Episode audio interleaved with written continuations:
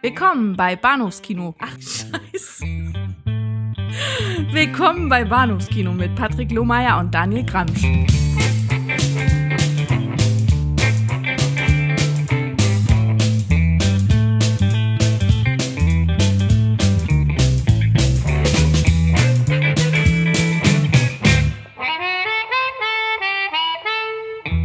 Herzlich willkommen zur Episode 195 des Bahnhofskino Podcast. Mein Name ist hm, Patrick und bei mir ist der Daniel. Hallo. Hi, hi. Ja, ich bin immer so kurz vor knapp davor, ein bisschen zu variieren und dann denke ich mir, nee, hm, doch nicht. Und äh, ich habe kürzlich sogar. Wolltest, du wolltest heute mal Klausi sagen, oder? nee, aber irgendwie dieses äh, Hallo und herzlich willkommen geht mir mittlerweile so selber so ein bisschen ah, auf den Senkel. Weil ich, und da drückt mich meine Erinnerung nicht, ich habe kürzlich mal den großen Fehler begangen und in eine ältere Episode reingehört, hm. was mich zu, zu Schamesröte trieb und dann festgestellt, äh, ja, das ist tatsächlich dieses Hallo und herzlich willkommen. Und hm. die Art der Begrüßung etwas, was sich fast seit Episode 1 schon durch unsere gesamte Podcast-Historie zieht. Aber was könnte also, man denn sonst sagen? Ja, erstens das und zweitens, ich finde ja, dass das durchaus äh, ähm, ein bisschen ein bisschen für uns spricht. Ne? Also ich meine, das hat, hat Bestand. Hm. Also das heißt, Tradition geradezu. Also ich, ich, ich möchte sofort anfangen, Fiddler on the Roof zu singen. Also egal. Äh, ja, von ja. genau. Wir mussten nicht erst zu uns finden, wie viele TV-Serien, die dann erst ab der vierten Staffel gut sind. wir waren schon damals gut, was die Begrüßung betraf. Natürlich. Was die Begrüßung betraf. Aber auch nur das. Ähm, zurück zum eigentlichen Thema. Das Thema heißt 50-prozentige Weihnachten. Ja. Ja bevor wir uns dann nächste Woche dem hundertprozentigen feiertäglichen Vergnügen hingeben, sprechen wir diese Woche nur über einen äh, feiertagsrelevanten Film, weihnachtsrelevanten Film. Das ist äh, namentlich Black Christmas, äh, zu Deutsch äh, Jesse, die Treppe in den Tod von okay. Bob Clark aus dem Jahr 1974. Und äh, wir bleiben äh, den Kanadiern treu, unseren kanadischen Freunden und äh, reden zum zweiten wiederum über einen Film aus dem Lande ganz oben im Norden. Und zwar über Existenz, was sich mit großem X und großem Z schreibt und ansonsten kleinen Buchstaben von David Cronenberg aus dem Jahre, lass mich nicht lügen, 1999. Mhm. Mhm. Klingt nach einem äh, schmucken Programm. Und, äh, ich auch, ja. Ich meine, ich, ich habe ich hab mich, ich, so viel kann ich glaube ich schon mal vorneweg sagen, ich habe mich sehr gefreut, mal äh, seit äh, doch relativ langer Zeit zwei gute Filme zu haben. Ja? Ja. Ist das so lange her? Hallo. ähm, was haben wir denn mit Commander besprochen? Ach so, ja, Cactus Jack, ich wollte gerade sagen. Stimmt, ja. Das war ja kein Highlight für dich. ja, sowohl als auch, ne? Ja. Aber, ja. Mhm. Äh, Jesse, die Treppe in den Tod hatten quasi legendären Ruf unter Horror-Kennern und Slasher-Filmen und Feiertags-Slasher-Film-Kennern. Dazu vielleicht gleich noch ein paar Worte, aber wir fangen traditionell an, wie immer, mit der UFDB-Inhaltsangabe und der, die hat geschrieben, äh, Mr. Hanky. Ah, The Christmas Pooh? Ja. Wie ein South Park-Fan, ja. Super. Stimmt, wow, das ist ja wirklich gut mitgedacht. Ja, ne? Ja. Manchmal habe ich sowas. Nicht ich nur für unsere großartigen Begrüßungen sind wir bekannt, ja, sondern kein, auch für. Ja. Genau. Ähm, keine, keine Sorge, das ist der einzige Geistesblitz für heute Abend. äh, Mr. Henke bestellt uns auf jeden Fall die wunderbaren fünf Zeilen, die ich jetzt verlese. Und äh, er schreibt hier bei der OFDB, es ist Weihnachten und ein verrückter Psychopath macht sich daran, eine Mädchenverbindung auf grausame Weise zu triezen. Angefangen mit höchst obszön Anrufen wird aus dem Treiben bald blutiger Ernst und ein Mädel nach dem anderen verschwindet spurlos. Lieutenant Kenneth Fuller steht vor einem Rätsel, das er anscheinend nur zusammen mit Jessica Bradford, einem weiteren Mitglied der Mädchenverbindung, lösen kann. Doch bis es soweit ist, sollen dem mysteriösen Killer noch einige Opfer in die Hände fallen. Ja.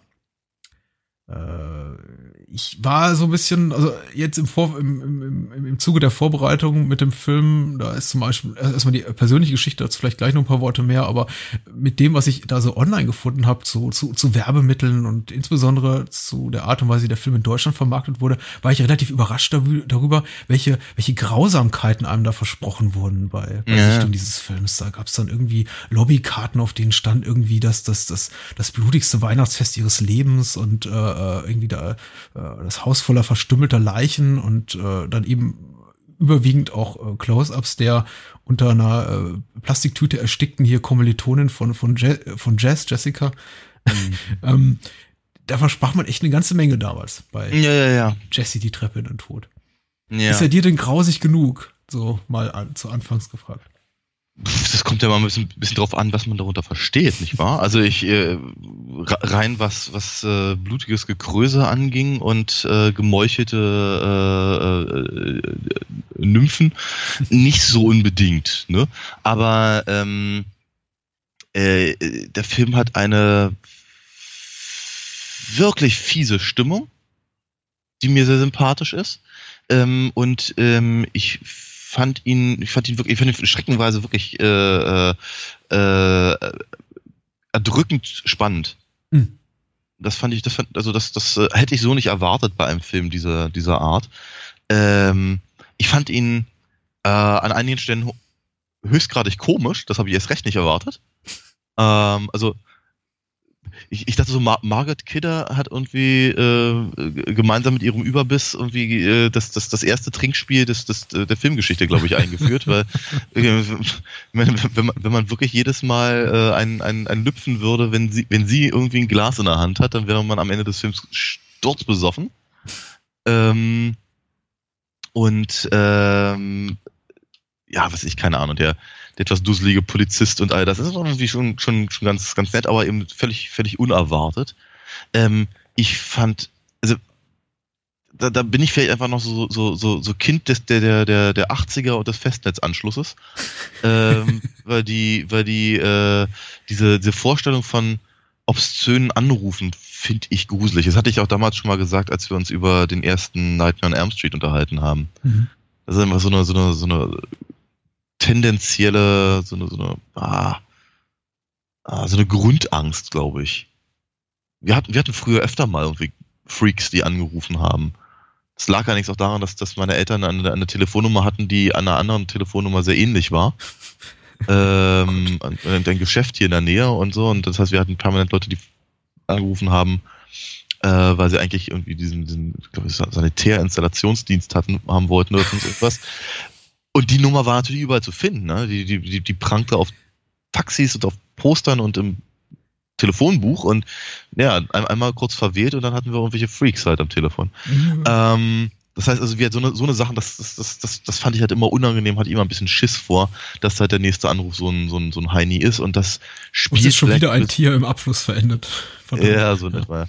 Äh, und, und, und Black Christmas spielt natürlich genau diese Karte wirklich gut aus. Mit wirklich unangenehmen Dingen, die nur, nur angedeutet sind und die ja leider, oder vielleicht, vielleicht ist es sogar gut, nie geklärt werden. Mhm. Ohne zu viel spoilern zu wollen über einen 40 Jahre alten Film. Ja. Äh, ähm, ist aber dennoch so, dass das halt dieses, das, das, äh, äh, das sagen, das Mysterium bleibt eines und macht die Sache natürlich damit gleich noch spannender und bedrückender. Mhm. Ich glaube, Spoilern ist okay. Wie es eigentlich bei uns eigentlich immer okay ist. Ich meine, wir können ja vorher gerne noch mal eine Warnung aussprechen, aber du sagst es ja gerade selber zu Recht, der Film ist über 40 Jahre alt. Das ist äh, wahrscheinlich neun von zehn Hörern, die uns hier äh, wöchentlich unseren Podcast genießen, mehr oder weniger. Wir haben den Film wahrscheinlich auch gesehen. Ich hoffe doch zumindest mal. Wenn nicht, äh, ist auf jeden Fall eine Sehempfehlung. Äh, ist auch kein Film, eben weil, weil du ja auch zu Recht sagst, das wirklich Mysterium des Mörders wird nie so wirklich abschließend und befriedigend geklärt. Auch ein Film, den man wiederholt sehr gut gucken kann, ohne, mhm. glaube ich, da, da großartig Defizite zu verspüren, im Sinne von, ach, jetzt weiß ich ja, wie es ausgeht. Ja, ja. Ähm, klar weiß man, wer das Zeitliche segnet, aber das kann man, glaube ich, sogar mutmaßen, wenn man den Film zum allerersten Mal guckt. Denn äh, er gehorcht schon, obwohl er sich eben ganz, ganz, ganz am Anfang dieser dieser Slasher-Film-Historie bewegt im Jahr 1974. Er bewegt sich schon in den, ja, mittlerweile fest etablierten narrativen Bahnen dieses Genres. Ja. Äh, der gibt's, gibt's, das ist jetzt weitgehend überraschungsfrei. Also es ist nicht so, dass die titelgebende, zumindest in der deutschen Fassung titelgebende Heldin, äh, Jessie wird es ja genannt, äh, Jessica, äh, ganz gut das Zeitliche segnet und äh, man kann sich aber ausmalen, wer das dann eben tut. Mhm. Ja, ja, eben auch diese ganzen äh, Slasher-Film-Archetypen, bloß jetzt eben auf, auf, auf, auf weiblicher Seite. Du hast das, das Final Girl, also das Olivia Hussey oder Jessica und du hast irgendwie das etwas nerdige Mädchen und du hast das, äh, den Jock, das ist dann wahrscheinlich Margot Kidder, die ja ständig an, angetrunken durch die Gegend läuft und Flüche ausstößt. Die Vaterfigur, so eine mütterliche Figur. Klar, hier den, den Kopf. Äh, alles ist irgendwo dabei. Mhm. Und ja, lass uns ruhig mal ein bisschen über den Comic Relief sprechen, was, was ich nämlich auch ganz wieder immer wieder ganz interessant finde. Ich habe den Film jetzt schon zum zehnten Mal gesehen, aber ich bin auch immer wieder überrascht, wie, wie groß eigentlich Humor geschrieben wird in, in Black Christmas. Ähm, und frage mich, ob es äh, generell einfach, äh, weil es vielleicht noch nicht diese fest etablierten Genreschubladen gab, so in der Form, also in, in dem Sinn, dass man eben sagte, ein Film muss eine bestimmte Tonalität einhalten von vorne bis hinten, dass man sich damals einfach mehr, mehr mehr traute. Mich hat so ein bisschen an, an Last House on the Left, da von Wes Craven, den frühen Film erinnert, der auch mhm. unglaublich unangenehm ist, also deutlich unangenehmer als sowas wie Black Christmas, weil er eben auch sich mit, mit, mit Mord und Gewalt und also äh, Vergewaltigung und so auseinandersetzt und relativ explizit. Aber der hat eben auch diese, weiß ich nicht, diese, diese etwas dümmlichen Sheriffs, die immer wieder durchs Bild torkeln und äh, unterlegt von, von lustiger Comic Relief Musik da irgendwie durchs, durchs Bild schunkeln und irgendwie auf, nicht auf einer Bananenschale ausrutschen, aber kurz davor sind. Und Black Christmas macht das eben auch. Es ja. hat diese Momente von Humor, aber der wirkt irgendwie, der fügt sich so schön ein, so irgendwie natürlich ja. ins, ins Gesamtbild des Films. Auf jeden Fall. Also, ähm, ab, ab, vielleicht ein bisschen seltsam ist, ne? natürlich, gerade wenn sie, wenn sie eben, äh, ja, mitten in dieser Ermittlung sind und und den äh, das eben auch um ja schwerwiegende Dinge geht, also was ich, mhm. das das Mädchen, das da am Park ermordet wird und sowas und dass sie sich dann halt über ihren Kollegen lustig machen. Aber es ist vielleicht eben auch tatsächlich, ich scheue mich ja immer vor dem Wort, aber authentisch, ja. so ein bisschen aus dem Leben gegriffen und wie wird, ne, das, ist halt deren Job und dann äh, ist das halt ihre Art und Weise, damit umzugehen im weiteren Sinne und, und so und äh, das, äh, das fun es funktioniert recht gut. Ne? Ich meine, ähm, ich, äh, Gott, ich meine, wenn man, wenn, wenn man täglich mit so, mit so einem Heini zusammenarbeiten muss, dann bleibt es einfach vielleicht auch nicht aus. Ne?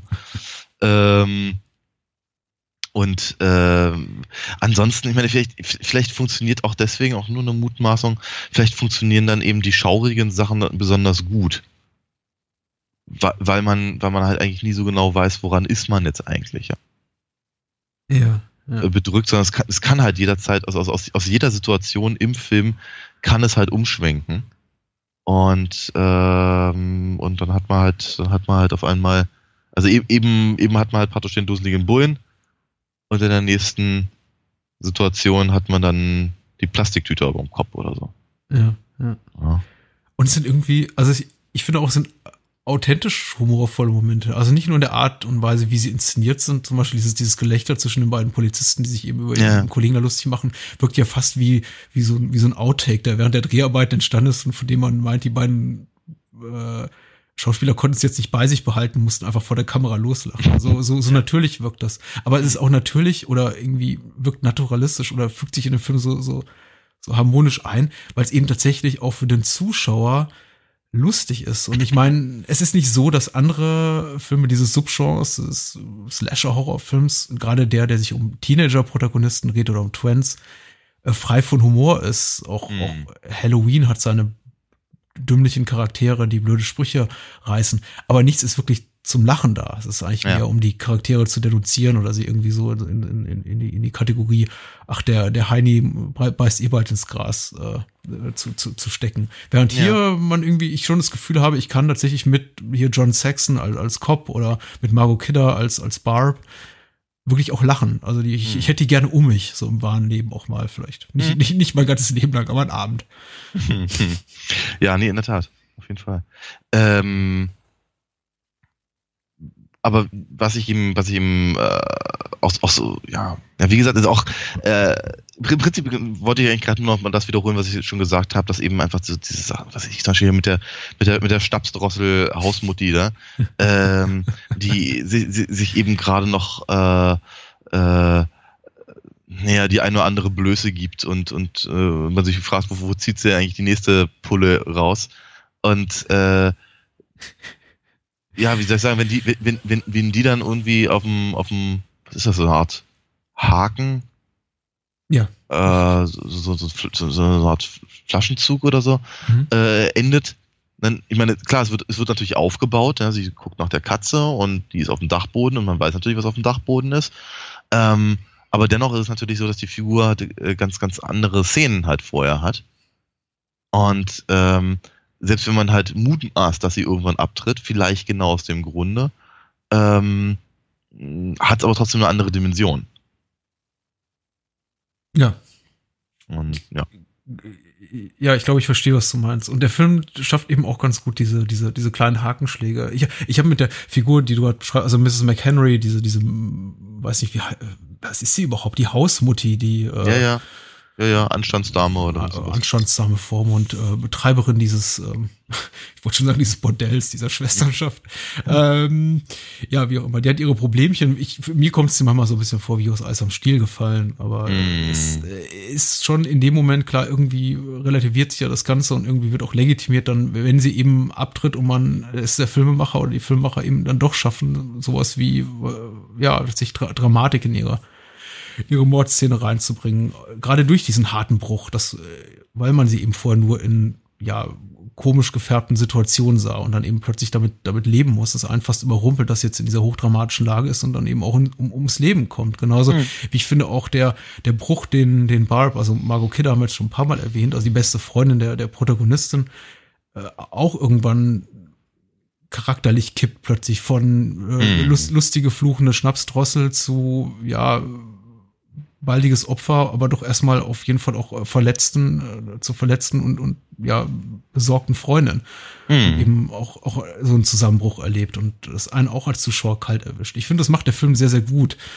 Ähm, nicht in jedem Fall, einfach aufgrund der Tatsache, dass nicht alle Figuren gleichermaßen interessant sind. Der Film hat unglaublich viele namentlich genannte Figuren, vielleicht ein paar zu viele. Für mich fehlt auch irgendwie manchmal so ein bisschen ein klarer Protagonist in dem Film, auch wenn, klar, hier Jessica, da Olivia Hussey, die heißt die Schauspielerin, dem Ganzen so ein bisschen bevorsteht und man eigentlich schon weiß, sie ist eigentlich diejenige, die wahrscheinlich den, den mhm. Film auch lebend zu Ende bringen wird. Aber ja, in den meisten Fällen lückt das ganz gut, dieser, dieser, dieser, dieser, dass der Film sich eben so, so vieler Charaktere annimmt und auch versucht, sie, sie möglichst um, um, umfassend zu zeichnen und darzustellen und für sie und, und Empathie für sie zu erzeugen. Ja. Ah, ich weiß gar nicht, ob ich den Satz jetzt voll zu Ende gebracht habe. Sei es drum. Ich fand's eigentlich okay. Äh, äh, ja, ja, Erwartungen untergraben. Ich meine, das ist für mich auch so, vielleicht ein bisschen auch, auch kurz, kurz zur, zur, zur persönlichen Historie mit dem Film. Die ist äh, marginal interessant, weil ich glaube, vielen Menschen geht's ähnlich. Also für mich war eben Black Christmas einer, einer der allerersten wirklich Slasher-Horrorfilme, die ich bewusst gesehen habe, auch als diesem, diesem Subgenre zugehörig und auch mit der Erwartungshaltung, aha, jetzt sehe ich gleich, wie eine Nymphe nach der anderen äh, gemeuchelt wird. Und hat, hatte bis hatte zu diesem Zeitpunkt auch schon einige Filme gesehen, dieser, dieser Macher, dieses Subgenres, dann haben eben auch Halloween. Und äh, tatsächlich hat mich Black Christmas von all diesen Filmen in den, in den früheren Jahren meines Lebens, also im Teenageralter, mit am meisten gepackt, weil mich eben die, diese fast schon, ähm, ja, klassische, ja, fast schon klassizistische Machart irgendwie so antörnte. Irgendwie. Es ist, es ist, halt ein, es ist halt ein Horrorfilm mit einem mhm. Horrorfilm-Sujet, der sich aber eher so dem, der, der, der Gangart oder der Machart des klassischen Psychokriminalfilms irgendwie verbunden fühlt, habe ich das Gefühl. Also obwohl er vieles, vieles bietet, was eben mittlerweile so als Standard in das Genre eingegangen ist, wie diese, wie die, wie das Final Girl und der, der, äh, der, der Mörder, der sich übers Telefon meldet und all diese ganzen Sachen und der zu Unrecht ver, ver, äh, verdächtigte hier äh, Boyfriend und, und solche Geschichten, ja. habe ich ja eher das Gefühl, ich sehe da einen ähm, nicht ganz so guten Hitchcock, mhm. als jetzt sowas wie äh, Nightmare on M Street 3 oder Freitag der 13. 4. Mhm. Und es hat mich sehr, sehr angemacht, schon in frühen Jahren. Und ich habe mal so weit gegangen, habe sogar mal gesagt, irgendwie, Black Christmas ist mein aller, allerliebster Horrorfilm. Das würde ich mittlerweile nicht mehr wagen, diese, diese, diese Behauptungen anzustellen, aber äh, ich mag ihn immer noch sehr gern. Ja. Ähm, unverständlich. Nicht unverständlich, und. Unverständlich. Und verständlicherweise, genau. Ähm, der Film macht einiges wirklich sehr richtig. Ja? Ähm, und ich also ich habe, also ich habe zum Beispiel einfach nicht das Gefühl, dass einfach diese ganzen Sachen abgehakt werden. Hm.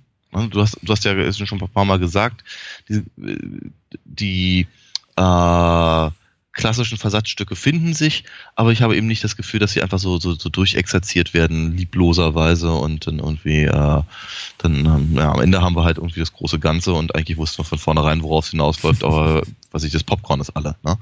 ähm, ich, ich, es, es, gibt so ein paar Sachen, die haben mich halt wirklich richtig, richtig äh, begeistert. Das sind so Kleinigkeiten, mhm. wie zum Beispiel, dass man den Mörder tatsächlich nie sieht. Dass man, ich, ich, fand zwar, ich fand zwar so diese, diese, diese äh, eingängliche ähm, Point-of-View-Geschichte nicht sehr elegant. Mhm. Ähm, aber ähm, auch, auch, auch später halt, dass man halt von, von äh, was ich, keine Ahnung, wenn, wenn, wenn er dann irgendwie aus der, aus dem Dunkel der, der ähm, ähm, was, was da der Dachboden? Ja. Ja, ich glaube ja. Äh, irgendwie rausgreift und man sieht, sieht dann wirklich nur tatsächlich die, seine Hände und die Arme. Ja, und es wird halt kein, wird halt kein, kein riesen äh, Tamtam -Tam gemacht, irgendwie, um ihn halt, ihm halt irgendwie, was ich, eine möglichst gruselige Maske zu geben oder irgendein, irgendein, keine Ahnung, ausgefeiltes Mordwerkzeug oder sowas. Ja, und äh, es ist, es ist halt, es ist, ich, ich glaube, was mich am meisten fasziniert hat, ist eben, weil der Film so alt ist und weil er eben am Anfang steht und weil sich eben so viele Versatzstücke später auch immer wieder finden,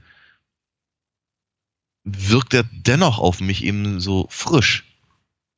Und, so, und, und irgendwie ähm, neu in irgendeiner Form. Mhm. Also was ich kann, und dieses, der Mörder ist im Haus, der Anruf kommt aus dem Haus. Ich meine, hey, hallo, ja, ich habe Scream gesehen, mehrmals.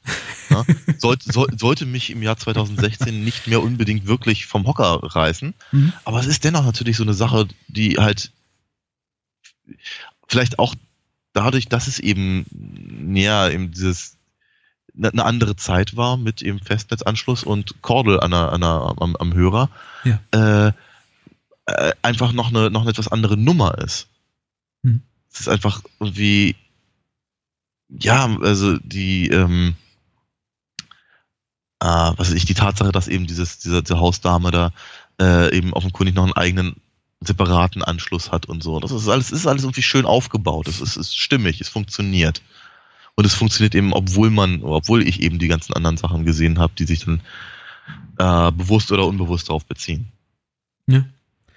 Äh, und, und ich glaube, eine Annahme, die, ich möchte jetzt niemandem was äh, ins Hirn quatschen, was nicht existierte, aber ich, ich, ich möchte mal mutmaßen, dass viele Menschen, die jetzt vielleicht in Erwachsenenalter oder in späten Jahren von dem Film hören und quasi auch um den Stellenwert des Films, seine Bedeutung auch als Inspirationsquelle für, für Carpenter und äh, Cunningham und allerlei Filmemacher, die eben mit, mit, mit diese Art von, von Film auch dann groß geworden sind oder ihre Karriere gestartet haben, wenn man das so hört, dann mag man vielleicht auch meinen, dass der Film eigentlich nur das äh, in ja, mehr oder weniger glückter Form zeigt, was man eben auch in 1001 anderen Filmen dann später auch, auch zu sehen bekommt. Und ich meine, das ist halt eben zum Teil so, diese ganzen diese ganzen Genre, klassischen Genre-Mechanismen, Elemente sind eben alle enthalten, haben wir es ja auch mehrfach erwähnt. Aber er schafft es eben auch immer noch, ja, wirklich, wirklich zu überraschen. Und einige Sachen, wie das, wie die Tatsache, das, was du eben genannt hast, äh, mit dem, mit dem, mit dem Killer, den man irgendwie niemals zu Gesicht bekommt und der auch irgendwie nicht sowas bekommt wie, wie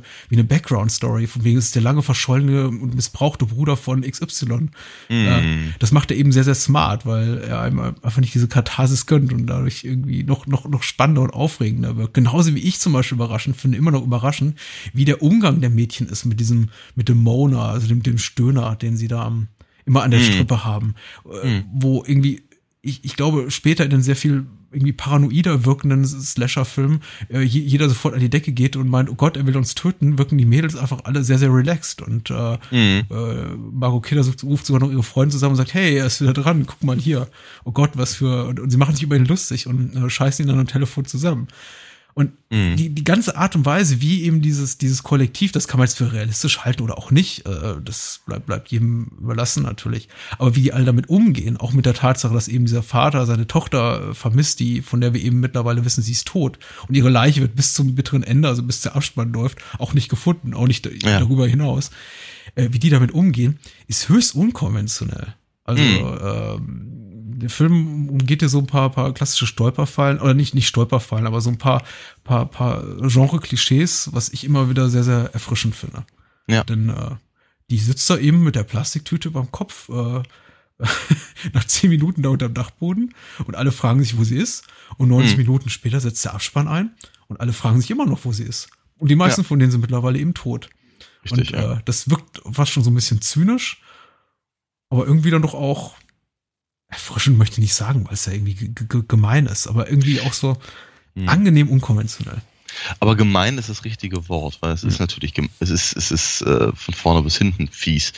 Ähm, den Figuren gegenüber, ähm, den Vater hattest du ja schon erwähnt, ähm, aber dem, dem, dem Zuschauer ja letztendlich gegenüber auch, ne? mhm. weil eben die, äh, es, es, es, es wird eben keine, keine Auflösung geboten. Ja, ob das, ob das nun der, der, der Psychiater aus Psycho ist oder, oder äh, irgendwie die Demaskierung.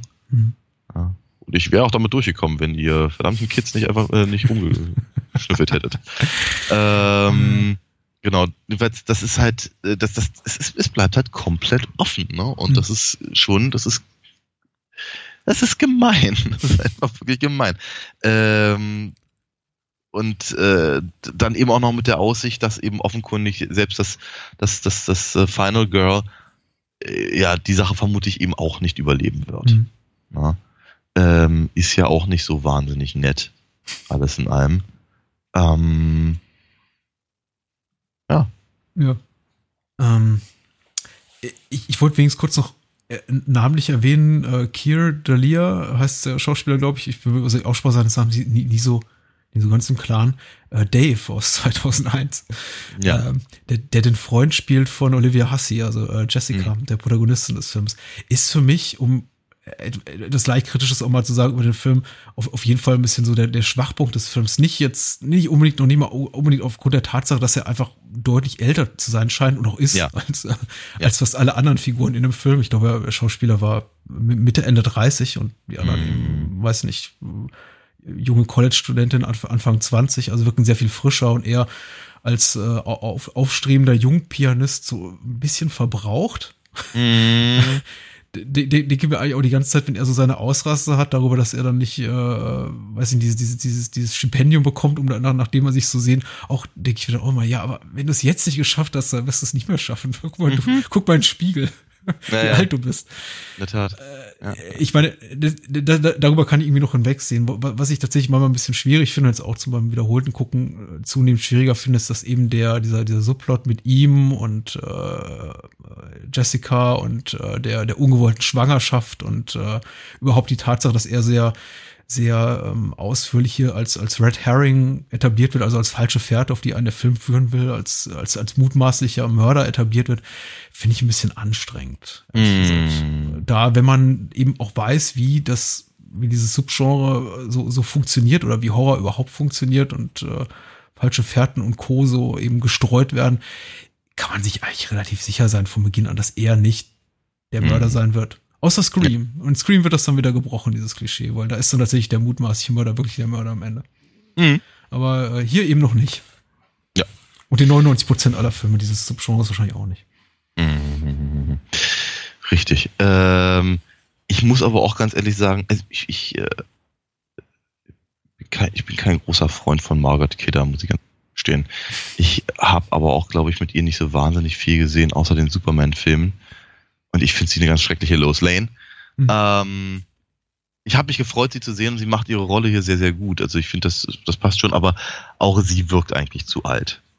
Ja. Das wollte ich nur kurz, kurz hinzugefügt haben. Äh, Margot Kidder, ja, ich, ich, ich tue mich auch ein bisschen, ich, ich tue mich auch ein bisschen schwer mit ihr. Obwohl sie nicht alt ist, wirkt sie immer so ein bisschen alt. Sie wirkt irgendwie so ein bisschen wie die, wie die, wie die, die für mich die archetypische, oder sie, sie ist noch nicht mal, glaube ich, äh, US-Amerikanerin. Ich glaube, sie ist Kanadierin, also genau wie der Film eben auch eine kanadische Produktion. Aber deswegen ist es blöd, sie in diese Ecke zu schieben. Aber für mich wirkt sie immer so wie die klassische äh, jüdische New Yorker Intellektuelle. So, mhm. so, so ein bisschen, so ein bisschen, äh, ja, in die, in die auch, auch Richtung Diane Keaton schielen. Irgendwie so die, der, derselbe Schlag, derselbe Typ, Typ Frau. Und wenn ich sie dann irgendwie so sehe in, in, diesem, in diesem Umfeld, dann ist schwierig. Es gibt wenige Rollen mit ihr, die ich mag. Und äh, irgendwie eine, ich habe ich hab sie wirklich nur eine, in einer Rolle wirklich super positiv in Erinnerung. Und das ist äh, in äh, dem Film, den sie, den sie gemacht hat mit, mit Brian De Palma, Sisters, äh, wo sie hat, äh, äh, wie nennt man das? Zusammengewachsene Zwillinge siamesischen Zwilling spielt. Ah, okay. Sehr schön. Äh, aber ja, du hast, du hast recht. Ich finde sie ja auch eher, ich finde sie auch ein bisschen irritierend. Irritierend ist, glaube ich, das richtige Wort. Und natürlich auch sehr aufgesetzt, diese ganze, äh, ich bin ja so funky und so betrunken die ganze Zeit und hey, lass uns Party machen. Also schon mm. eher so die, die, die Parodie einer Alkoholikerin als äh, mm. was, was ähnlich naturalistisch ist wie der Rest des Films. Und der Film scheint ja schon einen sehr hohen Anspruch daran zu haben, möglichst lebensnah auch zu sein, das möglichst realistisch alles darzustellen. Auch die Polizeiarbeit, die sehr detailliert gezeigt wird. Und ihre ja. Figur wirkt ja immer genau wie die Rolle da von Mrs. McHenry immer so ein bisschen rausgefallen aus diesem ganzen Szenario. Hm. Nur, just, nur meine Meinung, just my two cents. So. Ja. ja. Durchaus. Aber ich meine, sie, sie, sie, sie ist aber auch durchaus ein, also, dennoch oder trotzdem ein Highlight. Ja. Und das, sage ich, obwohl ich sie jetzt nicht so sehr schätze. ja, abschließend, äh, weiß nicht, weiß nicht, ob man das auf dem Downer so beenden sollte. Ich mache es jetzt einfach äh, zum, zum Regisseur noch Bob Clark auch eine wunderbare Karriere gehabt, teilweise relativ steil bergauf gehend. Äh, Black Christmas war sein erster richtig großer Erfolg äh, unter Silent Night, Evil Night in den USA vermarktet, was ich auch okay. ganz süß finde. Also man ja. hat irgendwie versucht, den Film so ein bisschen äh, grausiger und blutiger, glaube ich, zu machen, auch im Marketing, als er, als er wirklich ist. Also, mhm. gut. Und dann später natürlich abgegangen wie ein Zäpfchen mit, mit, mit Porky's um, A Christmas Story, noch ein Weihnachtsklassiker. Ah, äh, ah er, der, okay, ja, jetzt, äh, hm. Mhm. Okay. Mit Ralphie. Ja, ja, ja. ja. äh, ich ich, ich fragte mich die ganze Zeit, woher ich den Namen kenne, ja. Hm? Und äh, dann zumindest noch einige, einige mittelgroße, also keine Hits gehabt, aber zumindest mit großen Stars gearbeitet, die leider alle ge gefloppt sind. Rhinestone zum Beispiel, der Dolly Parton, Sylvester Stallone. Oh ja. Okay, den, den ich, ich, ich, mochte den ja, muss ich ganz ehrlich sagen, aber ich hätte den Regisseur damit jetzt nicht verbunden. Und äh, Loose Cannons, unter dem Titel wahrscheinlich kein bekannt, aber unter dem schönen deutschen Titel Der Harte und der Zarte mit äh, Gene Hackman und Dan Aykroyd. Äh, ah, ja. Auch so einer seiner letzten beinahe Hits, leider auch ziemlich gefloppt und danach ins äh, ja, hauptsächlich in die, die Direct-to-Video-Produktion und ins, in, ins TV-Business äh, reingesackt, wobei das eben damals auch noch nicht so viel Ruhm versprach wie heutzutage und dann leider gemeinsam mit seinem Sohn bei einem Autounfall ums Leben gekommen. Äh, 2007 war das. Unverschuldet. Sehr, sehr tragisch. Ähm, aber gut. Er hat uns ja dreieinhalb Meisterwerke hinterlassen. Oder sehr gute Filme zumindest. Jo. Ich würde, ich würde, ich würde Porkys nochmal damit dazu äh, zählen und Rhinestone aufgrund seines relativ hohen, hohen äh, campigen Unterhaltungswertes äh, vielleicht auch ja, so als halbe, äh, halbe Erfolg. Auch, das hat er, ja, das ist wahr. Hm. Hm. Äh, sehr schön, lohnt sich auf jeden Fall seine Filmografie mal durchzugehen. Children Shouldn't Play with Dead Things und Death Dream auch sehr schön. Äh, einfach mal durchgucken. Wir mögen das. Äh, Black ja. Christmas, ja. Ja. Doch durchaus. Ähm, ach, das, das vielleicht nochmal ganz kurz gesagt. Also so einen richtigen weihnachtlichen Anspruch, finde ich, hatte nur, nur dass weil es halt zufälligerweise in den Weihnachtsferien spielt und halt irgendwie ein paar, ein paar, ein paar Dekorationen halt irgendwie in der Gegend rumstehen. Also wie gesagt, ja, also ja, wenn der, wenn der, wenn der Mörder irgendwie als, als, als Santa Claus verkleidet rumgerannt ja. wäre, dann vielleicht, ja. Du hast absolut recht. Das ist nicht, äh, ja. Was, was haben wir vorletztes Jahr gesprochen? Das ist nicht Evil Christmas oder so. Evil Christmas, genau. Ja, äh, Christmas Evil. Christmas Evil. Aber für die Ästhetik des Films durchaus wichtig. Ich meine, die machen schon das meiste aus diesen schönen bunten Lichterketten, wenn dann äh, relativ gegen Ende des Films da Olivia Hussey, also Jessica, an, an der Tür steht und im Kinderchor lauscht und ihr dieses äh, rote Licht von der, von der, von der Kette ins Gesicht fällt und parallel dazu ihre, ihre beste Freundin Margot Kidder gerade das Zeitliche segnet. Hm. Das, das holt schon das Maximum raus aus diesem Kontrast von weihnachtlicher Besinnlichkeit, feiertaglicher Besinnlichkeit und äh, hm. übelsten Grausamkeiten. Also ich, ich finde es nicht ganz unwichtig, aber du hast natürlich recht. hm. Essentiell für das Geschehen nicht. No. No. No. Wir bleiben in Kanada. Okay. 25 Jahre später äh, produzierte ein uns nicht ganz unbekannter Regisseur namens äh, David Cronenberg, auch schon einige Male zu ja, Gast, ja. Äh, in diesem Podcast einen Film mit der uns ebenfalls nicht ganz unbekannten Jennifer Jason Lee. Und mhm. äh, ich hatte ja jetzt auch die Freude, Dahl schon irgendwie kurz vorab mal schon darüber sprechen zu können und, und dabei festzustellen, äh, Jennifer Jason Lee ist uns im Podcast schon häufiger begegnet als David Cronenberg. Ja? Ja, mit äh, Flash and Blood Nummer 1. Dann Stimmt. Äh, ähm, letztes Jahr mit mh, mm, Hateful Eight. Mhm. Und oh, Last Exit to Brooklyn. Stimmt. Dies ist der vierte Film mit Mo ihr in einer Hauptrolle, den wir rezensieren. Hm, was hatten wir von Cronenberg? Die Fliege, Die Fliege und Dead Zone. Und Dead Zone. Das war's? Das war's. Ich glaube, das war's. Nee, Nein, wir hatten Videodrom. Videodrom hatten wir auch noch. Wunderbar. Dann, dann, dann ist es sozusagen Gleichstand. Okay.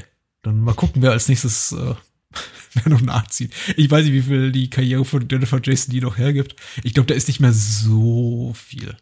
Aber wer weiß. Äh, das Bemerkenswerteste an ihr, konnte ich im Vorfeld des Podcasts so ein bisschen bei der Recherche erfahren, war, dass sie mit Ende 40 nochmal ein Kind bekommen hat. Hi. Mm, mit dem Drehbuchautor von den Royal Tenenbaums. Unheimlich okay. wichtig. Ja. Nicht. Äh, wir sprechen über Existenz und beginnen den Spaß wie immer mit einer Inhaltsangabe. Ein absolutes Novum, nämlich äh, Dennis O. schreibt bei der UFDB eine, äh, eine kommentierende Inhaltsangabe. Und die liest sich ah. folgendermaßen. Eine Storybeschreibung zur Existenz zu schreiben ist nicht nur ziemlich schwierig, sondern praktisch unmöglich. Zumindest, wenn man nicht alles verraten will. Grob gesagt geht es um das neuartige Spiel Existenz, welches man spielt, indem man einen organischen Pod per Nabelschnur an einem Biopod äh, oder Biopod anschließt, der in den Rücken implantiert wird. Dieser Pod kommuniziert direkt mit dem Rückenmark und versetzt den Spieler in eine absolut real erscheinende Spielwelt. Die Schöpferin des Spiels ist Superstar Allegra Geller, die beim Spielen von Existenz zusammen mit ihrem Freund Ted Peikel in einen Sog des Wahnsinns gezogen wird, denn nach und nach verschmelzen die Grenzen zwischen Realität und Spiel und niemand weiß mehr, was real ist und was nicht. Punkt, Punkt, Punkt. Okay. Ja. Ähm, da, danke, Dennis, für die, äh, für die, für die Spoilerwarnung. Also ich bin schon, ich, ich glaube aber doch, dass es relativ, sogar relativ simpel ist, den Film spoilerfrei zu erzählen, nämlich einem, einfach nur, indem man eben erzählt, was in den ersten 15 bis 30 Minuten so passiert. Oh. Weil damit hat man eigentlich weitestgehend auch die Prämisse des Films erfasst und diesen ganzen Nonsens, Schmonsens, Kladderadatsch mit den acht Realitätsebenen, der kommt ja dann erst auch relativ spät ins Spiel. Ja. Aber gut. Ja, nee, also quasi eigentlich in dem Moment, in dem ähm, äh, Pico mhm. äh, sein, sein, sein Bioport bekommt. Ja. Ne, also so, sobald sie im Spiel sind und dort ein weiteres Spiel halt äh, ausprobieren sollen, da fängt es dann an, auf einmal komplex zu werden mit den, mit den verschiedenen Ebenen. Zu dem Zeitpunkt, wissen wir zu dem Zeitpunkt bereits, dass sie sich in einem Spiel befinden und in dem Spiel ein Spiel starten? Nein. Nein, zu dem, zu dem, in dem Moment haben wir immer noch das Gefühl, sie sind in der Realität, mhm. haben ein Spiel gestartet, in dem sie ein Spiel äh, starten. Wobei natürlich, sagen wir mal, ähm, es ist ja schon ein oder zwei Andeutungen geben ja. könnte, allein durch die, durch die, ähm, äh, was ich kann, den, den, den, den zweiköpfige Echse da. ähm, und und äh, bestimmte ja na, oder anders gesagt, ich glaube, wenn man, wenn man Cronenberg-Filme kennt, dann wundert es einen alles nicht so richtig. Na, die, die, die, diese, diese, diese Fleischcontroller, die, die da irgendwie vor sich hin zucken und, und blubbern, äh, oder, oder eben äh, die Art und Weise, wie sich halt bestimmte Leute verhalten, also Willem Dafoe zum Beispiel, hm. ähm, oder in abgeschwächterer Form auch Christopher Eccleston über den ich mich sehr gefreut habe mich wahnsinnig gefreut, ihn zu sehen. Der neunte Doktor. ähm, genau, und, und so, das sind natürlich einfach so Sachen, das sind einfach so, so, so äh, Markierungen, die, ähm, die den Film halt schon sehr, sehr, sehr direkt halt in, in, in, in, in Cronenbergs Övre äh, äh, versetzen. Aber äh, innerhalb des uns bis dahin dargebotenen ja fast logisch sind. Hm, ja. Ich, also von daher, also ich, ich muss natürlich ganz ehrlich, ich, ich, ich muss sagen, also ab, ab einem bestimmten Punkt habe ich jetzt schon gedacht, irgendwie, naja, ob, ob das nicht genau darauf hinausläuft, auf das es dann letztendlich hinausläuft. Ja. Ähm, das ist, glaube ich, aber auch gar nicht der, das ist gar nicht so die Krux des Films. Der will nicht, der will da nicht so wahnsinnig clever sein ja, was der Film will und was, was nicht. Ähm, ich glaube, die Frage stelle ich mir bis zum heutigen Tag. Ich habe den Film mittlerweile wirklich häufig gesehen, aber er ist auf jeden Fall, er lässt mich auch mal noch mit offenen Fragen zurück. Nicht, ja, nicht zuletzt eben die, was ist ähm, Cronenbergs eigener Anspruch an, an die filmische Handlung? Was will er da eigentlich mir genau mitteilen? Ich bin mir auch nie so bis, bis zum heutigen Tag nicht, nicht so da richtig, richtig schlüssig darüber, wie interessiert wirklich Cronenberg an dieser ganzen Videospiel- Thematik ist. Ich meine, er ist ja Autor, Regisseur des Films, oder zumindest hat er das Drehbuch mitgeschrieben. Mhm. Das scheint ein grundsätzliches Interesse auch zu bestehen. Der Film zeigt ja durchaus auch klassische Spielmechanismen, zum Beispiel diese endlos schleifenden Konversationen. Und wenn du nicht das Richtige antwortest, dann ist du immer in demselben Loop, bis du die richtige Frage stellst. Also mhm. so, so, solche Dinge eben. Äh, und du kannst das Spiel auch pausieren und immer kurzzeitig aus, aussteigen und speichern und an derselben Stelle wieder anfangen. Mhm. Aber äh, an diesem ganzen Thema virtuelle Realität und was das irgendwie mit dem mit deinem Hirn macht oder mit, dem, mit den Gehirnen der Protagonisten und überhaupt, also scheint immer gar nicht so sehr irgendwie mm. interessiert zu sein. Oder zumindest mm. einfach nur irgendwie äh, eine, eine, vage Idee davon zu haben und ansonsten zu denken, ja, und ansonsten mache ich aber, aber zu 90 Prozent so einen klassischen Crownwork.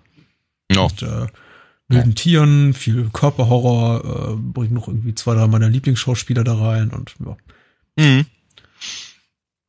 Das Gefühl aber, hatte ich aber auch, ja. ja. Ähm, ich glaube, für ihn ist das auch, also ich glaube, ich habe das Gefühl, dass diese, dass die, dass, dass diese virtuelle Realität für ihn ähm, kein äh, keinen wirklichen, äh, wie sage ich, ähm, er hat, glaube ich, keinen Kommentar dazu. Ja. Also eigentlich gar nicht. Ähm, ich glaube, was ihn viel mehr interessiert, ist, äh, ist vielleicht das, abtauchen in eine eigene Realität. Äh, und natürlich seine klassischen Themen, so Kontrollverlust in einer, in einer sehr seltsamen Welt, die nicht, die nicht ganz unsere ist, aber doch sehr ähnlich. Und ich meine ganz ehrlich, äh, das, das zieht sich ja wirklich wie, wie, wie, wie Rotz am Ärmel durch seine Filme. Ob das, und das auch, auch in, in den Filmen, die halt sehr viel straighter sind. Ja, also was ich sagt ja gerade schon Dead Zone oder oder äh, oder von mir aus äh, History of Violence oder sowas. Mhm. Ne? Also diese, dieses mit mit einer mit einer ähm, Perspektivverschiebung verbundene äh, kon ähm, ja, Kontrolllosigkeit. Ja, das ist einfach, ja, und dann, dann, dann praktisch re reagieren zu müssen in einem, in einem, in einem System, dessen Regeln man weder aufgestellt hat noch, noch verstanden hat. Mhm, mh. Und ich glaube, das ist das, was ihm wichtig ist. Und ich glaube, dass diese, dass, dass, dass, dass er das vielleicht durchaus halt in den Computerspielen äh, sieht. Und dennoch ist es natürlich so, wenn man sich mal anguckt, was ist denn 99 großartig tatsächlich passiert in dem Bereich? Da war ja nicht so wahnsinnig viel. Ähm, ja, das Thema ist ja schon lange existent durchaus. Ja, ja, aber ich meine, die, die, das sagen die, diese ganze, die, die von Filmen wie, äh, naja, was hatten wir denn da alles? Johnny Mnemonic hatten wir, wir hatten die Matrix-Filme, mhm. ich weiß gar nicht, ob The Cell das war, das war danach, später. Das war, das war danach, genau. Der Rasenmähermann. Der Rasenmäher, mhm. Virtuality, äh, Blub, äh, das Ding da mit, mit Christopher Lambert, was ist Nirvana? Mhm. Ähm, und so. Aber sagen wir mal, dieses, praktisch diese, diese ähm, Beschäftigung mit, mit virtueller Realität, das war natürlich äh, der heiße Scheiß damals. Mhm. Ähm, auch wenn man sowas gar nicht hatte oder sich damit wirklich großartig auseinandersetzen hätte können. Ähm, dennoch ist es natürlich so, dass, das, dass, dass viele von denen, die ich gerade genannt habe, sich auf einer, auf einer ganz anderen philosophischen Ebene damit auseinandersetzen äh, als, als Cronenberg es tut. Ja. ja. Außer vielleicht Virtuosity, der, an ja. die ich irgendwie komischerweise warme Erinnerungen habe, aber vielleicht auch nur aufgrund der Besetzung. Hm. ja, ja, ja. Ich, ich mag Existenz so gerne und dennoch habe ich irgendwie tausend ein Probleme mit dem Film. Irgendwie hm. teilweise ganz offensichtliche Probleme, hausgemachte, irgendwie, glaube ich, auch so gewollte, provozierte Probleme mit der, zum Beispiel mit der Ästhetik des Films. Ich denke schon, dass Cronenberg sehr absolut bewusst und gewollt den Film in dieser sehr, sehr künstlichen äh, Welt spielen lässt und auch diese, diese ästhetischen Anhaltspunkte gibt eben dafür, dass der Film, dass wir die, die Realität, die wir meinen zu sehen oder die, die der Film an, anfangs so auf der narrativen Ebene noch als solche ausgibt, dass sie nicht eine, eine dass sie, dass sie nicht die tatsächliche Realität ist, sondern die irgendwie die Spielwelt. Ja. Du hast ja das zweiköpfige Monsterchen erwähnt und äh, die Tatsache eben, dass eben mit einer kompletten, ja, Laissez-faire-Haltung über, über äh, Bodyforming und solche Sachen gesprochen wird, irgendwie Leute sich gegenseitig irgendwie Projektile in den Rücken rammen, aber eben auch auf, auf so einer visuellen Ebene, dass äh, Jude Law und äh, Jennifer Jason Lee in diesem, in diesem Wagen sitzen zu Beginn des Films und offensichtlich das Ganze mit, mit, mit, mit Rückprojektion gefilmt ist, mm. ne? zum mm. damaligen Zeitpunkt schon komplett ver, ver, veralteten Technik, die ja. auch was sehr, sehr Künstliches hat, wie eigentlich alles. Alle Sets des Films äh, mm. wirken extrem künstlich und ja. macht, was mir auch immer so ein bisschen schwer macht, obwohl ich darum weiß, warum der Regisseur das sich eben dafür entschieden hat, mit dem Film so ein bisschen warm zu werden, weil ich am Anfang denke, das Spiel der ganzen Schauspieler ist so ein bisschen gestellt, die Kulissen ja. sind künstlich, wir kriegen nicht wirklich viel an die Hand, was so Character Building betrifft, sondern einfach nur so, das ist der äh, Intern und hier ist die Spieledesignerin und hier mhm. ist der mhm. Bad Guy und äh, die werden eben so alle abgeklappert und der Film lässt sich relativ Zeit relativ lange Zeit damit, irgendwie mehr aus diesen Figuren zu machen, auf einer charakterlichen Ebene. Ja. Am Anfang eben nur diese sehr, sehr künstliche, kalte Welt. Und das macht schon schwer, für mich immer wieder da reinzufinden. Ich glaube aber, dass das auch das ist, ähm, ich, ich glaube, da hat der Wahnsinn Methode.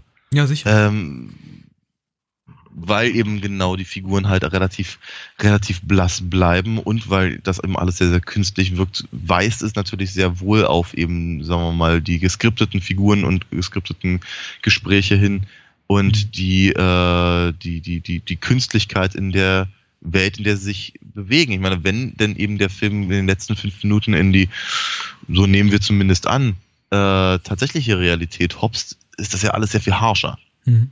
Ne? Ich meine, der, sie, sie sind ja weiterhin in so einem, äh, in so einer Art Kirche, mhm. Gemeindehaus oder sonst irgendwas in der Richtung. Ja.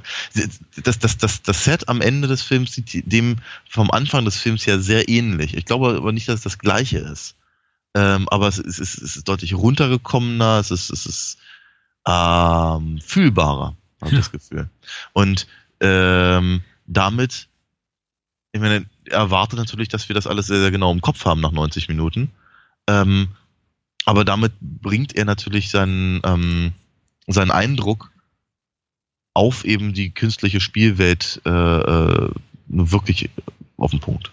Ja. ja. Ähm, ich muss aber auch sagen, also weil du gerade das gestellte Spiel halt ähm, ähm, äh, erwähnst, äh, ich war am Anfang auch etwas, etwas erschrocken. Also, wenn ganz, ganz ehrlich, Jennifer Jason Leigh ähm, empfinde ich meistens so. Ich mag sie ganz gerne tatsächlich. Das liegt aber mehr an den oftmals sehr schwierigen Rollen, die sie, die sie, äh, die sie annimmt. Und das finde ich, das ist immer sehr bewundernswert.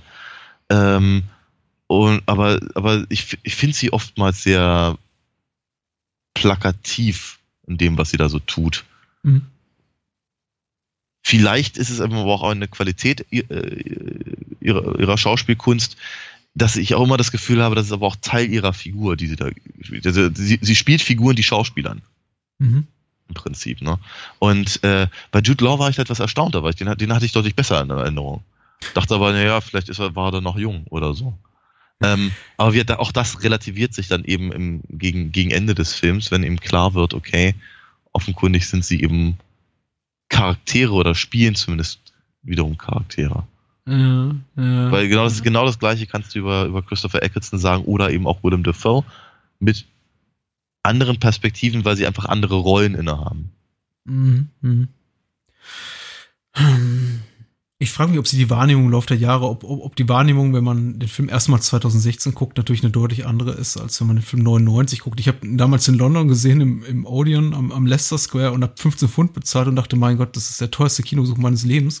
Ja. Als ich dann irgendwann, ja, irgendwann wächst man da raus und dann stellt man fest, Kinokarten können noch teurer sein, aber ich war damals wirklich, ich habe damals eine Menge erwartet und äh, bin dann ins Kino, habe mir den Film angesehen und kannte niemanden äh, außer Jennifer Jason Lee und äh, Ian Holm aus, äh, ja. aus Alien und, und Willem Dafoe hat man auch mal ab und zu gesehen. Hat doch Jesus gespielt bei Scorsese. Aber äh, ich glaube, die mittlerweile fast größten Stars, also ich weiß nicht, ob Christopher Eccleston ein großer Star ist, man, kannte, also mm. man kennt ihn mittlerweile, aber er ist äh, ja, nee. Star, aber Jude Law kannte kein Mensch. Ich hatte ihn noch nie zuvor bewusst wahrgenommen. Also wenn man, glaube ich, nicht intensiv dem, dem britischen Kino folgte zu der Zeit, und viel britisches Fernsehen guckte und vielleicht, weiß ich, Shopping gesehen hatte von, von Paul W. Anderson, kannte man Jude Law nicht. Und ich fand mhm. ihn sehr, ähm, ich fand ihn unglaublich farblos und ich finde ihn heute noch farblos. Mhm. Mag ihn eigentlich mittlerweile in den meisten seiner Rollen ganz gerne. Mhm.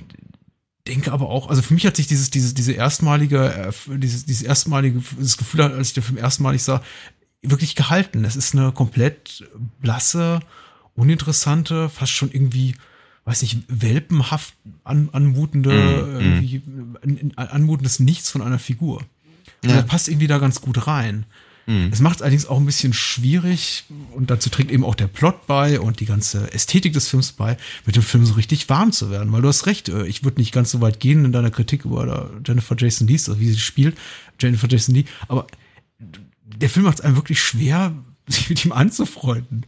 Ja. Und auch wenn Kronberg jetzt für sein, prinzipiell nicht bekannt ist für seine große menschliche Wärme, die seine Filme aus, ausstrahlen. Nee, nicht unbedingt, ja. Mag ich selbst irgendwie auf eine perverse Art und Weise äh, Peter Weller in Videodrom und äh, irgendwie andere seiner Figuren. Also hier sein, sein, sein Johnny in Dead Zone ist wahrscheinlich eine seiner, seiner menschlichsten Figuren, die überhaupt jemals erschaffen hat, wobei das war eher Stephen King. Aber mhm. Es gibt irgendwie immer so einen emotionalen Ankerpunkt in den meisten seiner Filme, auch wenn, auch wenn die Figuren nicht immer grundsympathisch oder integer sind. Aber hm. hier bei Existenz ist da so richtig niemand. Nee. Nee. Überhaupt gar nicht. Nee, nee. Übrigens war es James, äh, übrigens war es James Woods in Videodrome. Peter Weller ist oh, in äh, Naked Lunch. Hm? Ja, richtig, ja. richtig. Gut, die beiden sehen sich allerdings auch relativ ähnlich. Zumindest damals. Ähm, nee, Peter äh, Weller ist der preiswertere James Woods. Ich Haut. mag sie beide, ich mag sie beide. Ja. Ähm, aber du hast recht, ne? Dieses, äh, dieses, äh, dieses. Äh, aber den, dennoch glaube ich, ah, vielleicht, ich mochte den Film auch wahnsinnig gerne.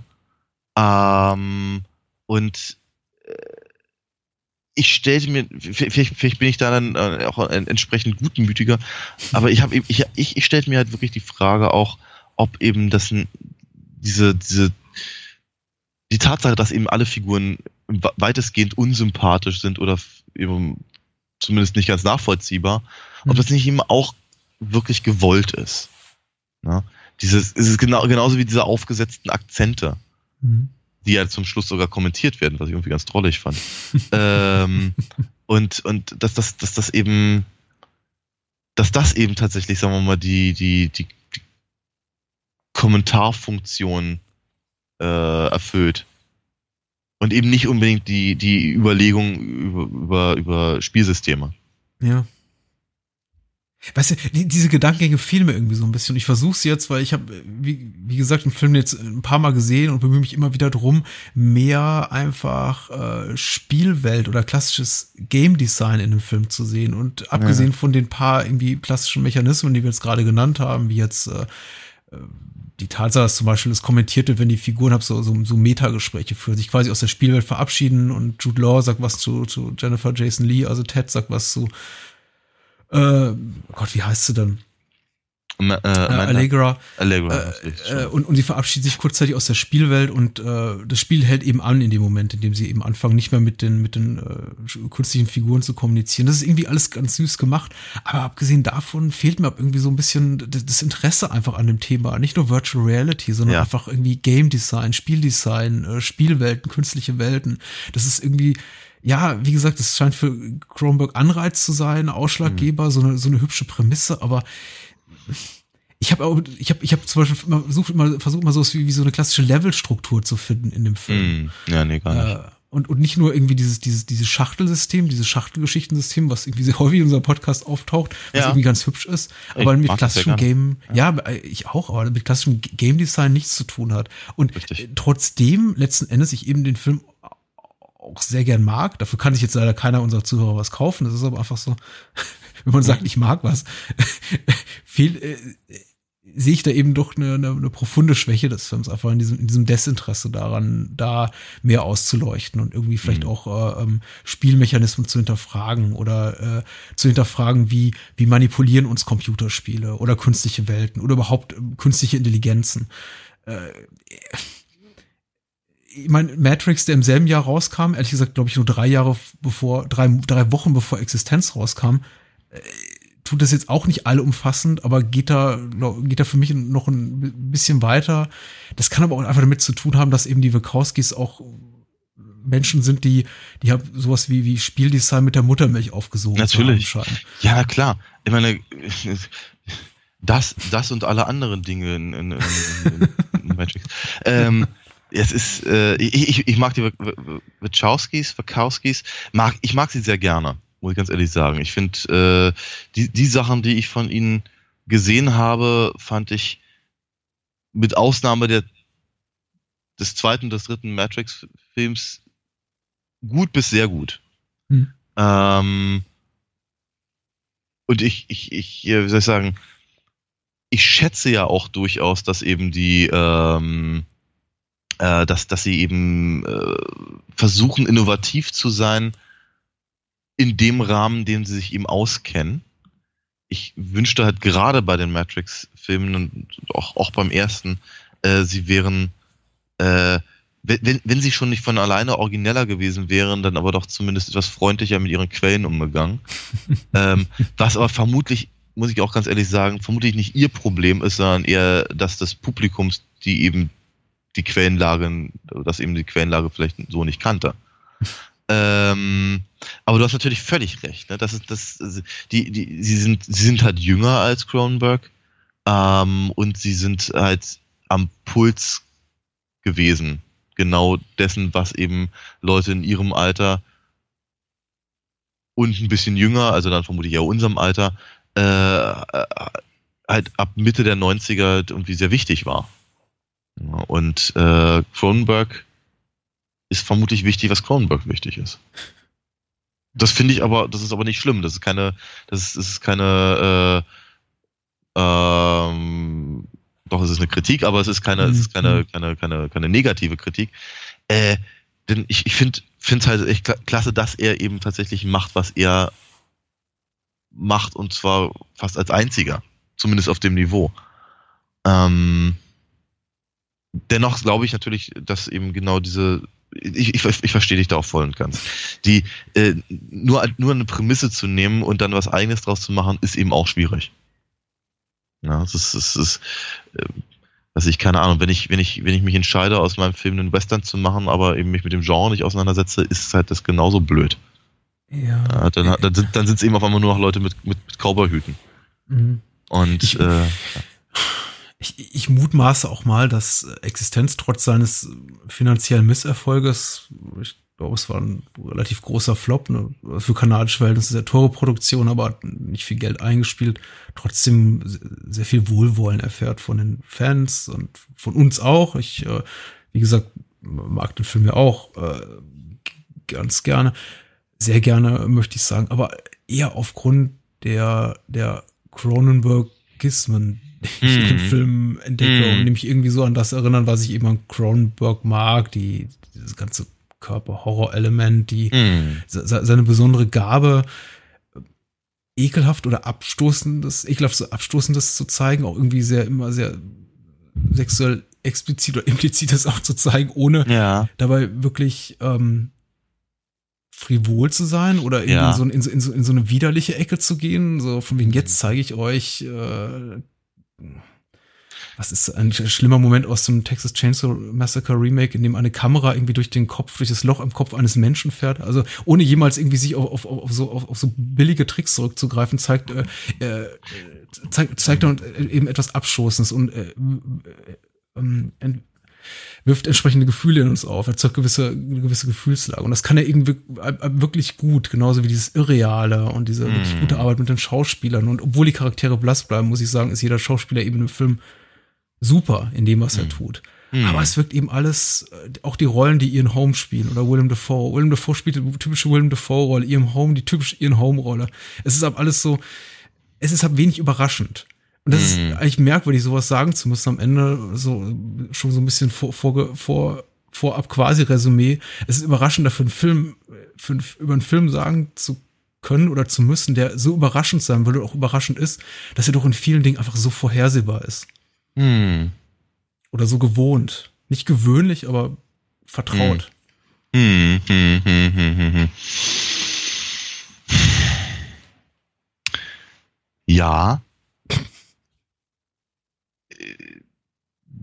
Vielleicht auch eine schwierige Zeit für Cronenberg. Ich ich mag jetzt, ich kann es jetzt nicht auf irgendwie einen Zeitpunkt festnageln in seiner Karriere, in dem er gesagt hat, so, jetzt möchte ich aber auch mal was anderes machen. Ich meine, er hat schon 93 M Butterfly gemacht und unzertrennlich in 88, also schon noch in, auch in einer Zeit, in der er sehr für seinen, seinen Horror bekannt war.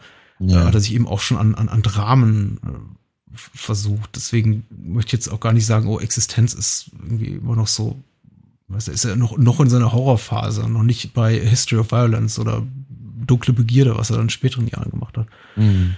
Aber ich denke schon, dass er behaupten zu können, dass er da in der Phase ist seines Schaffens, in der er etwas das Interesse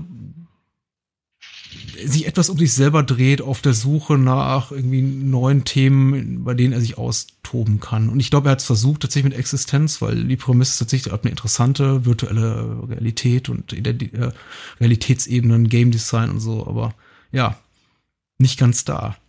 Ja. Okay. Also es fällt, es fällt mir wirklich, es fällt mir wirklich wahnsinnig schwer, ähm, die Sachen entweder nochmal anders zu formulieren, als ich es schon gemacht habe, oder sie auf dem auf einen also wir drehen uns jetzt auch schon im Kreis. Ein bisschen, ja. Aber ich, ich also du, du kennst dich da, glaube ich, an der Stelle einfach noch ein bisschen besser aus und ich denke, dass du, dass du in, in Bezug auf äh, dein, deine Einschätzung gerade im großen Ganzen äh, recht haben könntest. Durchaus. Ich versuche das halt aus dem, aus der Sicht des, des Films selber zu sehen. Mhm. Ähm,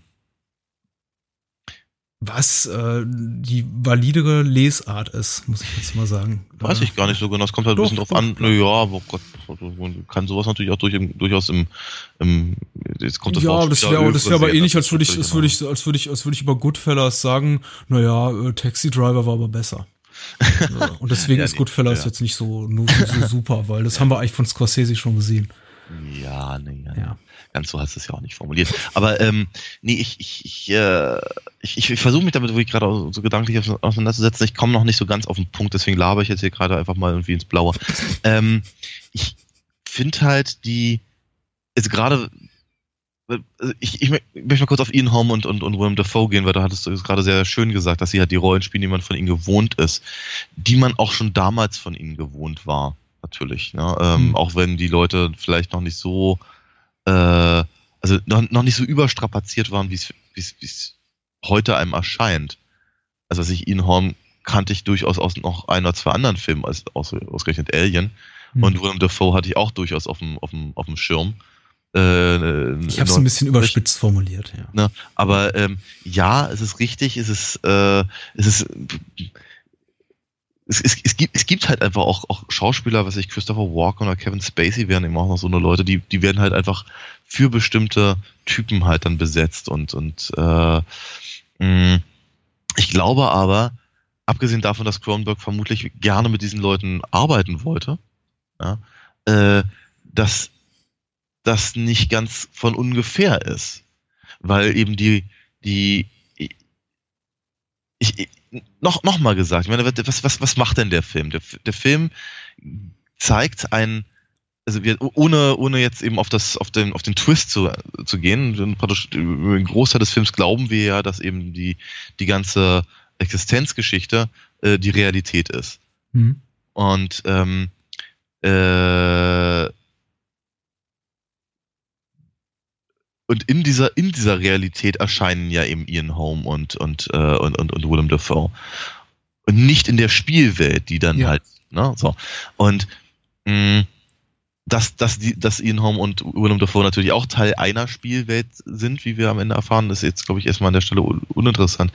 Aber äh, wenn wir eben davon tatsächlich ausgehen, dass es in Existenz, also in dem Film, äh, darum geht, dass eben ein, ein, ein, äh, ein ungewöhnliches Element in ein äh, in eine in eine Realität einströmt, die der unseren vage vertraut zu sein scheint und doch irgendwie ein bisschen anders ist, sodass die Protagonisten eben ähm, ähm, ähm, ja aus ihrer aus ihrer Comfortzone halt irgendwie gerissen werden und und äh, eben ja, ihre, ihre Kontrolle verlieren und äh, versuchen müssen halt mit mit mit dieser neuen Situation klarzukommen.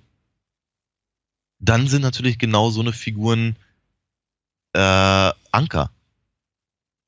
Ne? Ich meine, Ian Holmes spielt halt so den den weiß ich den väterlichen Freund, den alten Bekannten, den mhm. den den, den den, äh, den, den, den äh, fähigen Wissenschaftler, diese, diese ganzen Sachen, die halt irgendwie diese, diese Rolle vereinbart. Das ist eben auch ein Versuch im, im Prinzip ja eben da, da wieder, wieder Kontrolle in dieses, dieses Gejagtsein äh, zu bringen.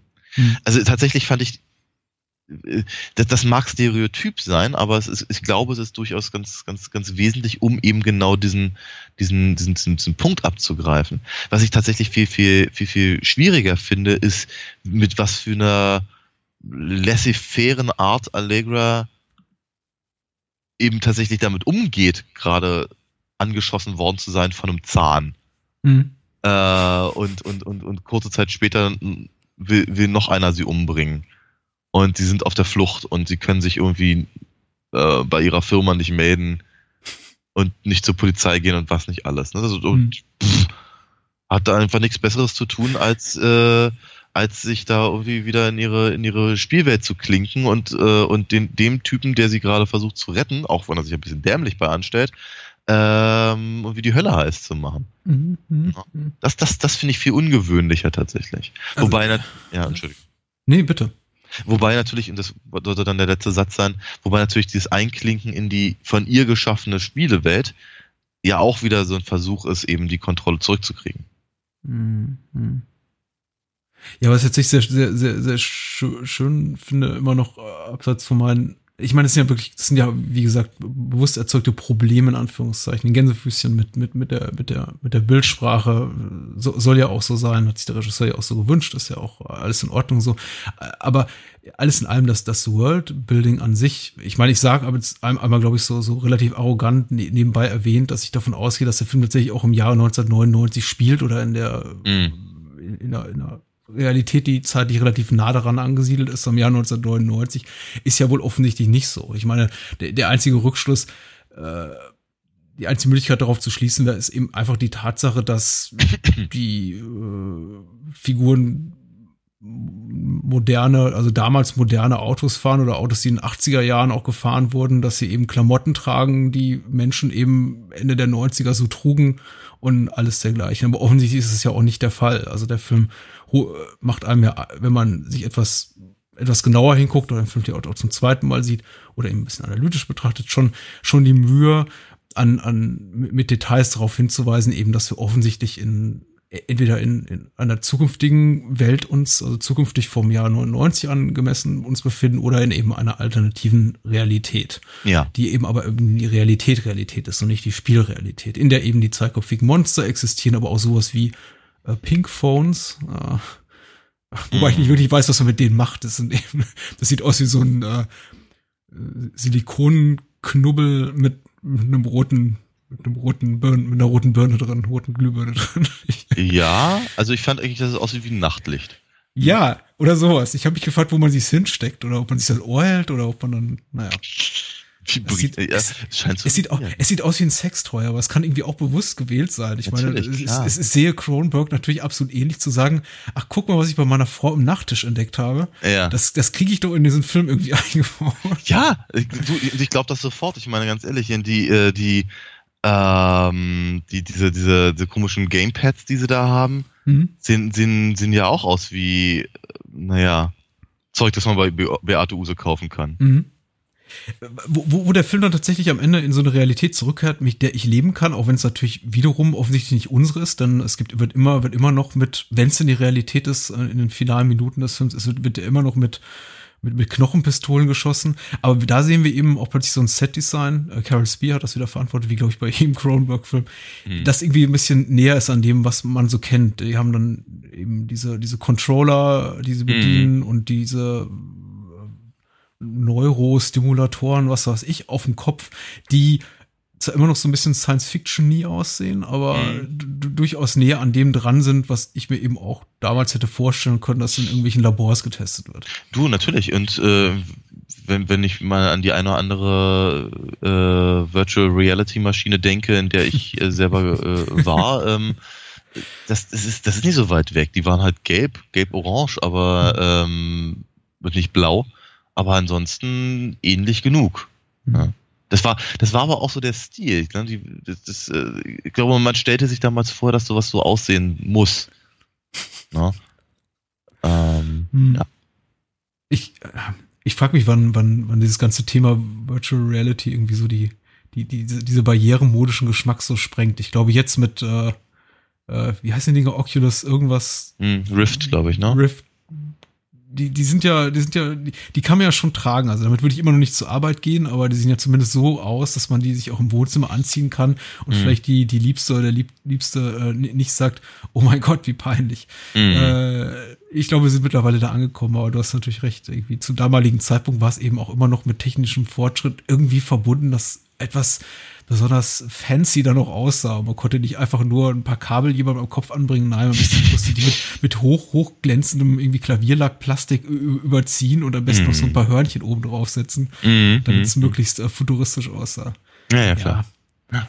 Aber ja, sowieso, also in der Hinsicht, was, was das Technische betrifft des Films, auch wenn der Film, wie gesagt, teilweise auch irgendwie so setmäßig so sehr schlicht wirkt und so karg, äh, ist es alles sehr durchdacht und auf technischer Ebene sowieso dem Film überhaupt nichts vorzuwerfen, was den Score von Howard Shaw betrifft. Oder, oh ja, sehr schön. Äh, der, der, der super ist, auch, auch durchaus äh, so, sowas hat wie äh, der auch durchaus mit der Dramaturgie des Films wächst und anschwillt und so ein bisschen größer und epochaler wirkt. Also hat mir, hat mir auch irgendwie sehr gut gefallen. Also auf der Ebene lass sich dem Film keine Vorwürfe machen. Eben nur dieses eine Makel bleibt und es ist jetzt leider kein kleines, aber es ist ab meinerseits da. Der Film hätte mehr, schade, schade um den blöden Konjunktiv, mehr aus seinen Ideen machen können. Oder sie ein bisschen tiefgründiger behandeln können. Ja. Ja. Das war's. Hm. Hm. Sind wir, äh, hm? Ja, habe ich mit Existenz abgeschlossen? Ich glaube, das ist einer der klassischen Filme, die ich alle zwei Jahre aus einer, auch aus einer gewissen Unzufriedenheit heraus wieder rausholen werde und sagen werde, ich gucke mir den noch mal an. Ja. Mal sehen, ob ich diesmal was drin finde, was mich irgendwie so ein bisschen mit, mit meinen, meinen, meinen kleinen Kritikpunkten versöhnt. Aber. Hm. Also, ich, ja. also ich, ich, ich muss sagen, ich war, ich war äh, schwer angetan ähm, ich, ich fand ihn, ich fand wirklich, ich fand ihn sehr spannend, ich fand ihn sehr durchdacht, ich fand ihn sehr, sehr cool, ich fand ihn halt, ich, ich, ich gebe dir deinen Kritikpunkten absolut recht, durchaus. Ähm, ich, für, für mich sind sie nicht ganz so wesentlich. Ähm, weil ich eben andere Punkte sehe, die mich, die mich an dem Film interessieren. Ähm, ja, sehr spannend, sehr, sehr, sehr, sehr cool, ganz, also ja, ja, die Designfrage stellt sich ja wirklich nicht, weil es ist einfach brillant. Und äh, ja, schön, cool. Schön. Ich glaube, nächste Woche wird es auch sehr schön. Und ich bin gespannt, ob wir was zum Meckern finden überhaupt oder ob das so in, in, in die Richtung geht, äh, wir, wir, wir klopfen uns reihum selber auf die Schultern und beglückwünschen uns und den Rest der Welt zu seinem, zu ihrem guten Geschmack. Ja. Ja, denn es, es, es stinkt so ein bisschen danach. Aber mal gucken. Ich finde es aber auch nicht so wahnsinnig schlimm, das, das Jahr so enden zu lassen. Ja, ich habe heute von dem lieben Sascha, äh, unserem lieben Hörer und äh, lieben Blogger Sascha, der auch äh, die seltsamen Filme des Herrn Leute beschreibt, sehr, sehr fachkundig gelesen. Äh, er habe äh, Gremlins, über die wir nicht so sprechen, zum einen seit, seit Kindheitstagen nicht gesehen, damals im Kino und dann nach Jahren, vielen, vielen Jahren, Jahrzehnten auf, auf Blu-ray nochmal gesehen und fand ihn plötzlich ganz langweilig. Oh. Und äh, war, war irgendwie ganz, ganz äh, angetan, auch mal ein kritisches Wort zu lesen über Gremlins. Ich kann nicht, äh, ich kann nicht äh, garantieren dafür, dass es mir ähnlich geht oder dir. Aber wir gucken mal, ne? Hm, auf hm. jeden Fall. Also ich bin auch sehr gespannt. Ja, ich habe ihn zwischendurch ein paar Mal mehr gesehen, glaube ich, ähm, und fand ihn halt jedes Mal toll. Aber wir werden mal. Ähm, und zum Zweiten, neben Gremlins von Joe Dante sprechen wir über uh, Trading Places, die Glücksritter. Ähm, von? Von äh, John Landis. John Landis, Dankeschön, ja. genau, natürlich. Ja, und, Eddie und meine Murphy erste Erfahrung, und Dan, Dan Aykroyd. Ja. Ja. Auch meine erste Erfahrung mit der barbusigen Jamie Lee Curtis. Eine, Stimmt, ja. Das prägt ja. fürs Leben. Ich, das sollte ja auch nicht bei dem einen Mal bleiben, nicht wahr? ja, dann freuen wir uns mal darauf, unsere Hörer hoffentlich auch. Unser großer Weihnachtspodcast mit zwei äh, äh, feiertäglichen Evergreens und äh, wir verabschieden uns damit noch nicht äh, ins nächste Jahr, aber dann nächste Woche. Jo. Lieber Daniel, gute hm. Nacht. Schlaf gut.